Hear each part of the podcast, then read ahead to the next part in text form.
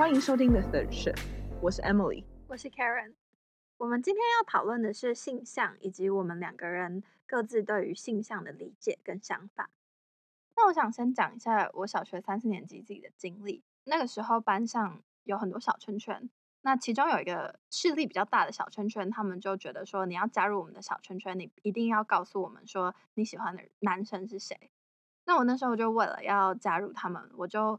想说，那我也要告诉他们说我喜欢谁。可是那个当下我其实没有特别喜欢谁，所以我就随便讲了一个黄圈圈作为我喜欢的人，然后我就顺利的进入了这个势力很大的小族群。然后后来就发现这个小组群里面有另一个女生，她也是喜欢这个黄圈圈的。然后他们两个后来就变成了班对，所以整个四年级我都活在了大家觉得我很可怜，就哦你喜欢的那个人没有跟你在一起，跟另一个女生在一起。可是我其实根本不喜欢这个人，所以就非常非常困扰的一年，就大家就觉得我很很像一个就是失落的女子。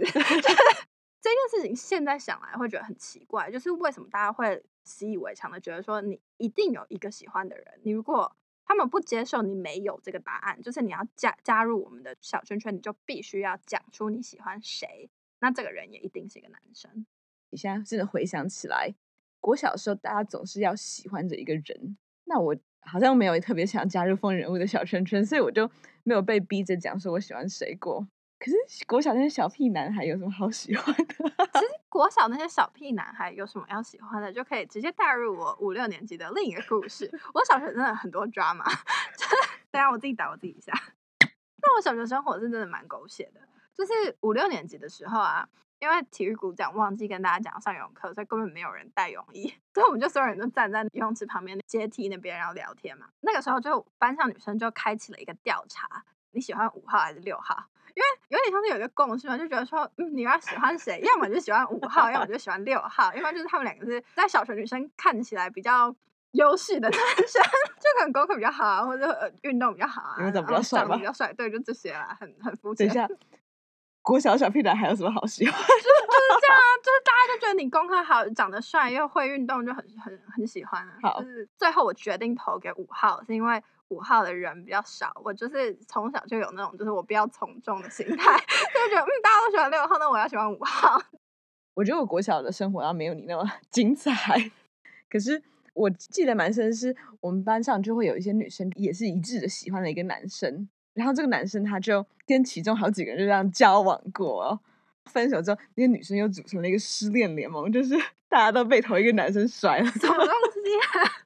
然后我就想说，嗯，这个男生。也没有瘦到那个程度，也没有聪明到那个程度，然后会不会体育我也不记得。因为我觉得在小学的时候，大家会比较重视的就只是最外在，然后家长重视的条件。大家希望你是一个功课好、会运动、长得好看的人，你就要觉得说，那我喜欢的人也是只会以这三个标准来评断。嗯，有时候看到小学生就是交男女朋友，我就觉得。你们真的有点可爱，到底知道这是什么意思？可是我觉得当时我们小学的时候，好像班班上很多都有这种交小男女朋友的感觉。嗯，就是小朋友就想要模仿大人嘛，他们觉得大人要做什么，他们就想做。所以其实如果我们的社会更多元一点，他们从小就会习惯看到，哎，除了男女朋友之外，又有别的选择。你可以是男男的情侣，或是你就是一个人单独单身。过活得很快乐，他们可能小学的时候就不会觉得说我一定要进入这个交小男女朋友的状态。嗯，所以我这样子回想小学，就会发现其实那个时候的我，就是完全是生活在只知道异性恋存在的那个状态里面。就是我们不会想说你会不会不喜欢男生，你喜欢女生，或是觉得说，哎，你会不会可能根本没有喜欢的人。对大部分的小学生来说，可能就真的是就是就女生爱男生，男生爱女生，对，就是异性恋。因为就是对于同性恋这一块完全不认识，连听都没有听过，所以他们也很难去思考到是不是有可能男生喜欢男生，或者女生喜欢女生这样子。对，那这个就可以连回我们上一集讲的性别教育，在国小就必须要做的事。对。我跳脱异性恋霸权的这个思考的时候，其实很重要的转捩点是我的高中生活。就是我高中那个时候，刚好就是同婚的议题讨论越来越热烈，然后能见度也越来越高。所以那个时候，我们班上就是要上讨论课的时候，老师就会也会让我们讨论说：那你觉得同婚应不应该通过？它通过了会对社社会造成什么样的影响，是好的呢还是坏的呢这些就是思考。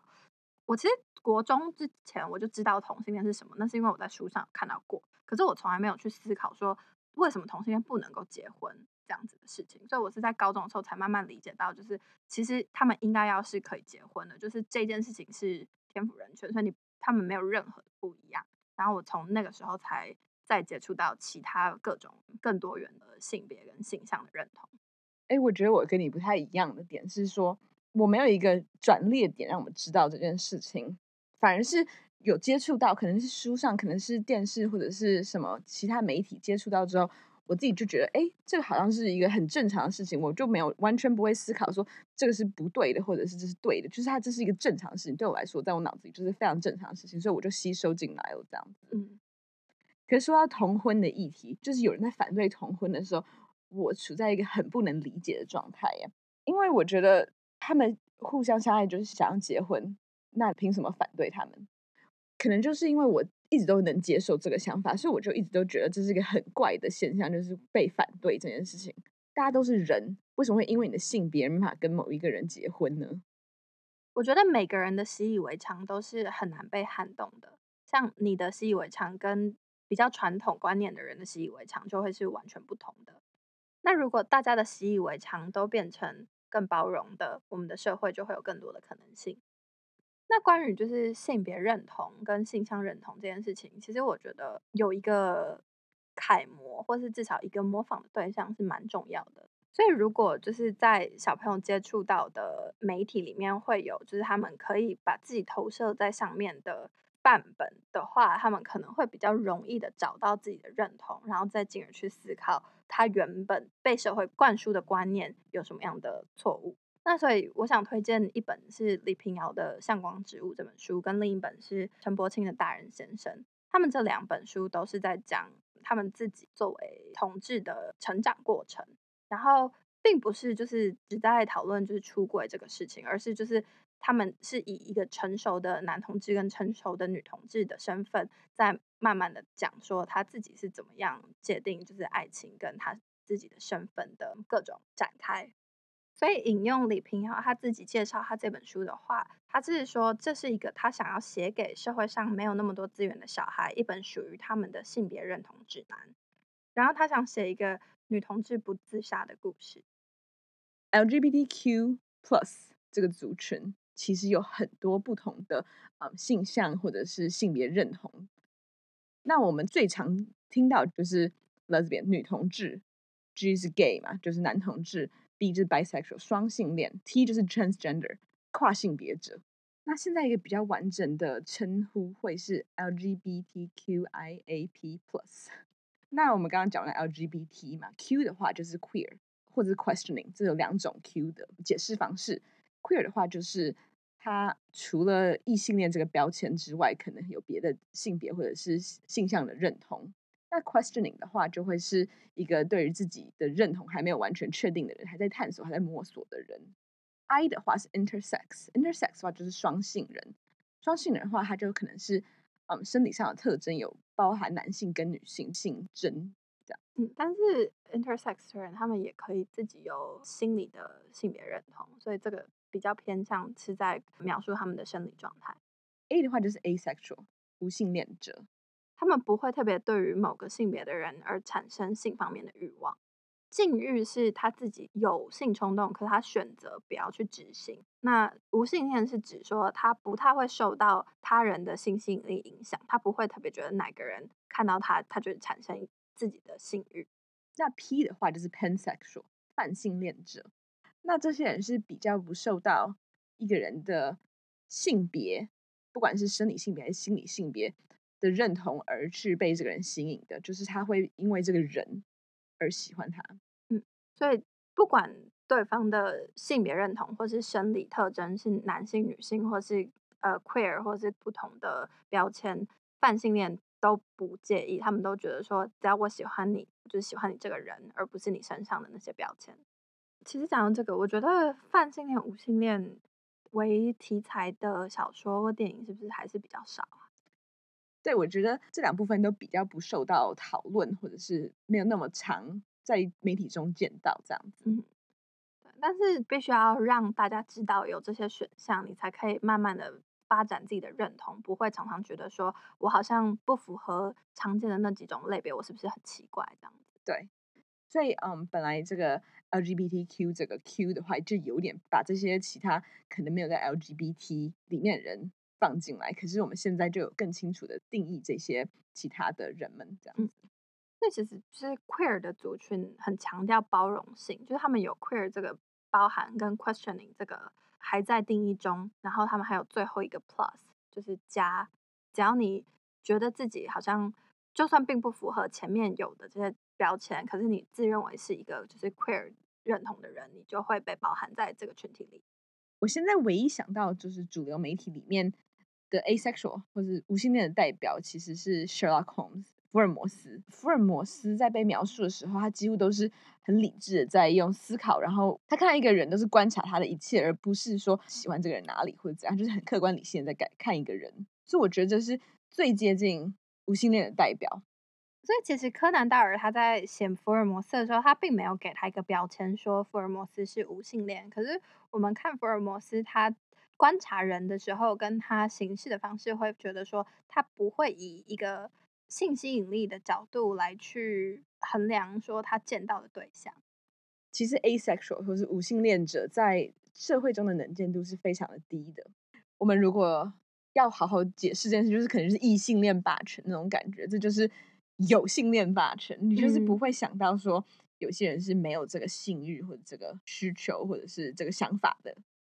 因为我们的社会其实对无性恋并不太理解，所以会有些人他们就会怀疑说，你是一个无性恋者，会不会只是因为你还没有真的尝试过性这一件事情？可是其实这个质疑就跟以前常常听到的有一些异性恋者会怀疑说，同性恋者之所以是同性恋，尤其是女同性恋者之所以是女同志，会不会是因为他们其实还没有尝过男女之间的性，所以他们就。不知道男女之间的性的就是好处之类的这种很奇怪的说法，我们现在已经可以理解说，女同志之所以是女同志，是因为他们就是只会受到女生的吸引。可是我们作为一个社会，还没有办法去理解无性恋这个认同的存在。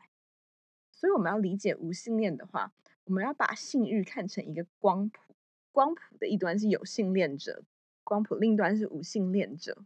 那中间的话。有些人可能是对于性有欲望的，所以他们可能会稍微偏向有性恋这一边。那有些人对于性没有欲望的时候，他可能是偏向无性恋这一边。可是它不是一个一跟零的概念，它就是一个一到零中间无限的数字的概念。其实不只是性欲这个事情，性向你在同性恋跟异性恋之间也是一个光谱。你自己的性别，你在男性跟女性之间也是一个光谱。而且我觉得光谱这一个。比喻之所以非常重要，是因为你在光谱上是可以移动的。就是你可能在人生的某个时期，你觉得你的认同是比较偏向呃，可能异性恋或者是同性恋、有性恋或者无性恋。随着时间的过去，你是可以改变自己的认同的。刚也有稍微提到一下，性别其实也是一个光谱，所以就是你自己个人对你的性别认同是男是女，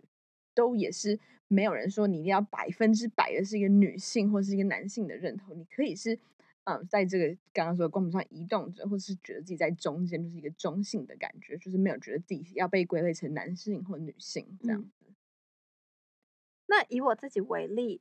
我会发现我自己在同性恋、异性恋这个光谱上面是比较偏异性恋的。那我仔细去想，为什么会偏向异性恋呢？我会发现，这是因为我受到吸引的人格特质，我喜欢的人格特质是一个人，他能够。对自己的存在感到很安心，就是他不管在什么样的场合或是什么样的群体里面，他会都会觉得说，我在这里是很合理的，然后他就可以非常自信跟非常稳定的去表达他自己。那这个描述呢，其实比较容易出现在男性身上，因为我们现在这个社会对于男性的教导跟对于女性的教导会是不一样的。那相对来说，就是这一种人通常比较容易是男性。可你这样说，我就会想说，可是这是一个社会框架下的影响。是啊，再往下推一层，我会想说，其实我受到这个特质吸引，也是某部分的社会框架的影响啊。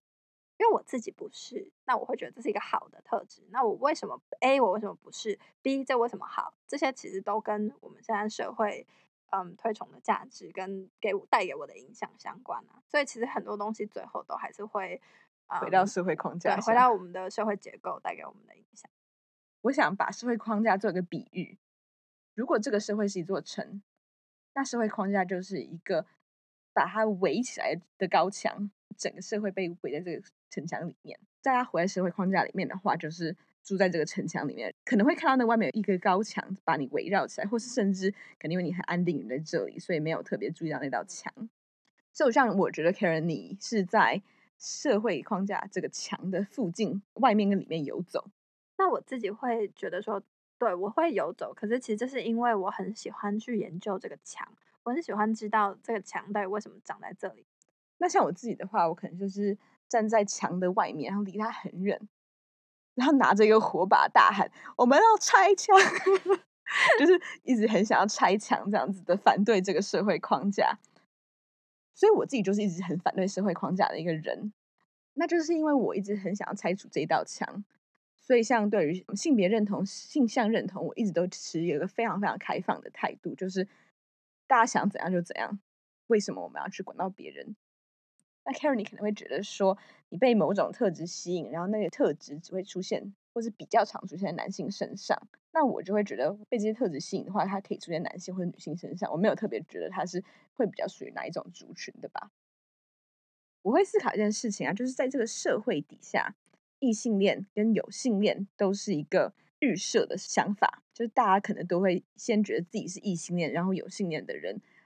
那你是不是要特别思考才会觉得自己可能不是异性恋呢？感觉是这样没有错，因为大部分的时候我们被假定为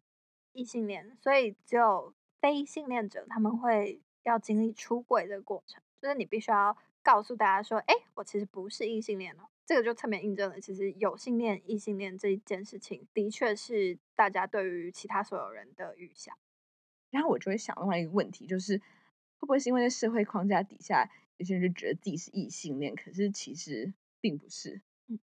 我突然想到某一种看法，是有些人觉得说，千禧世代就是我们这个世代是最 queer 的一代。嗯，可是其实我们并不是最 queer 的一代，而是我们是最有空间去思考的一代。就是我们接下来也会比较勇敢的发声，这样子。嗯，可能以前真的会被打压，或者是。会不太敢去做这件事情，或者只是他们不知道还有这些选项，因此就很顺理成章的变成了一个异异性恋的生活模式。就是我刚刚说的，因为我站在墙的很外面喊着要拆墙，所以这是另外一个我们想要开始这个 podcast 的原因。可能就是因为 Karen 想要探讨这座墙，然后我是在拆墙的人，所以我们会保持一个比较讨论的态度，在看这些社会框架跟性别议题。我现在打这座社会框架的高墙，打了多少二十几年了吗？有点累，所以我现在觉得有时候坐在旁边拿一个红酒在那边看大家在框框里面，我觉得他们等你们什么时候跟我一起在这边喝红酒？我的出发点比较像是，我觉得就是 recognize，然后打我，对，就是辨识出。有一点奇怪，或是辨识出，哎，这个东西为什么会是常理？可是它好像不应该是常理。然后去讨论我们刚刚辨识出的这个不合理的东西，到底为什么会这样存在，是一个很重要的过程。其实我没有觉得住在社会框架里是不好的一件事，只是可能这些规范对于我来说是我自己个人没办法接受的事情，所以我会倾向于想去打倒这座高墙。可是如果你在你的社会框架，然后你住得很安稳，我觉得其实那也没什么不好的。那我想要补充一个很重要的一点，是我们很清楚的理解，就是我们现在可以有这个余裕来观察到这里有一道墙，跟意识到说我自己不喜欢这道墙，或者我想要去研究这道墙，都是因为我们是，就我们有多余的空闲时间来去思考这件事情，跟我们有一些资源帮助我们去理解这个东西。我想讲一个我的看法，就是我觉得其实一个人他是什么样的一个。性恋者跟他喜欢的人其实并没有直接的相关，因为其实最后你要去喜欢一个人，还是要真实的去认识说他是一个什么样的人，然后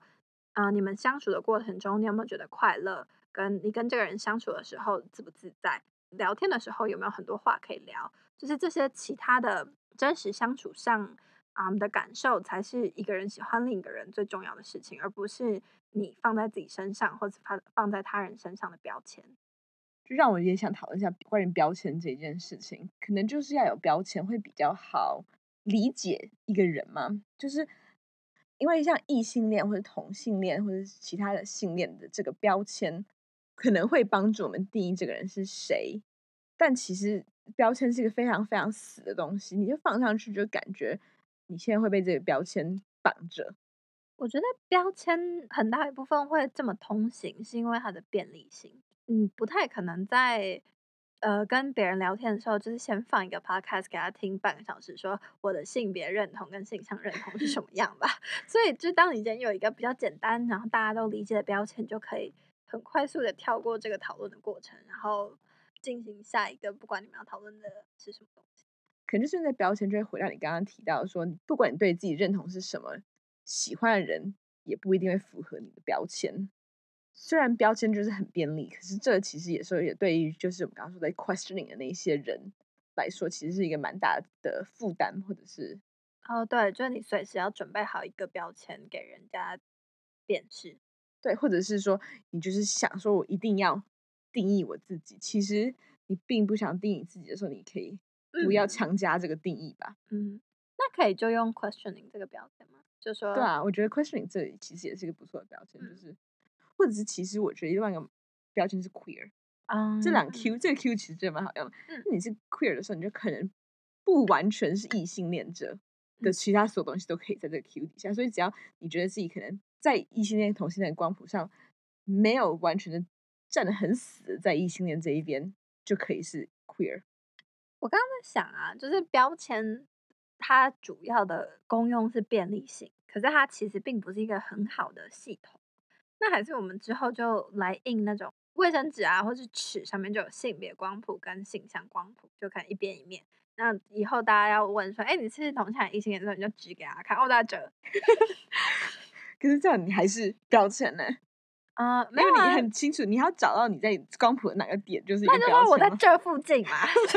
哦，从这里到这里差不多啦。那最后关于性向的理解过程，我还想要推荐一部电影，叫做《以你的名字呼唤我》。这部片的男主角 Elio，他就是在十七岁的夏天遇到了从美国来的交换生 Oliver，然后开始思考他自己到底会受到什么样的人吸引。对，所以这一部片就是稍微探讨了性向，然后可能对于自己的形象的发掘的过程这样子。嗯，然后他整个拍摄的画面非常非常的美，然后音乐也很适合，然后男主角又很好看。男主角 Elio 很好看哦，对对对对对，感觉是一个美国大老粗，确实就是啦。重点是他们住在意大利北部的小村落，嗯，超美，超美，好想搬去住，嗯，所以非常非常推荐，大家都可以去看看。那我们今天关于性向的讨论就到这里结束，谢谢大家今天的收听。